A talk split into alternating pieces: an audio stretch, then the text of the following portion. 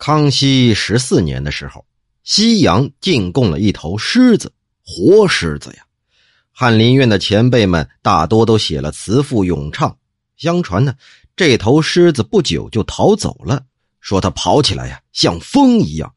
上午十点来钟，睁开了锁链，这下午就出了嘉峪关。嗨，这种说法呀，当然是荒唐的无稽之谈了。据传呢。当时康熙皇帝南巡，经由渭河回京师，还用船运载过这头狮子。先外祖母曹太夫人当时还在杜帆楼窗缝里偷偷看过。这狮子的身体啊像黄狗，狮子的尾巴像老虎，但是稍微长了点脸呢圆圆的像人，不像其他的兽类那样是鼻子尖尖长长的。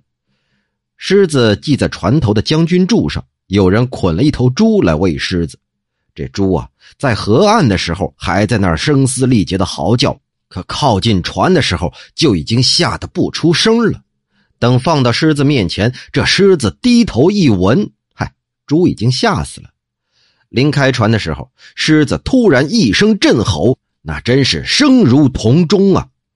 我外祖家的十多匹马隔着墙听见了这声狮子吼，都站立的。趴在草底下，船离开好久都还不敢动啊！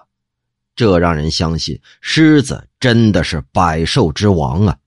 这狮子呀，刚由西洋送到京城的时候，绘画技艺号称当代画圣的吏部侍郎阿里拜先生曾经给这狮子画了一幅写生，这笔意呀十分的精妙。这幅图呢，以前收藏在薄熙斋前辈家。因为当时这阿里拜亲手赠给了他的祖父，后来这幅画又卖给了我。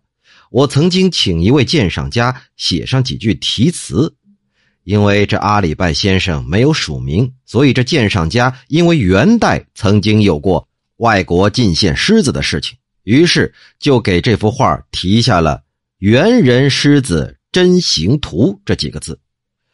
这薄熙斋说呀：“哎呀。”这阿公的丹青技艺远也不在猿人之下，这种鉴赏也不能算错呀。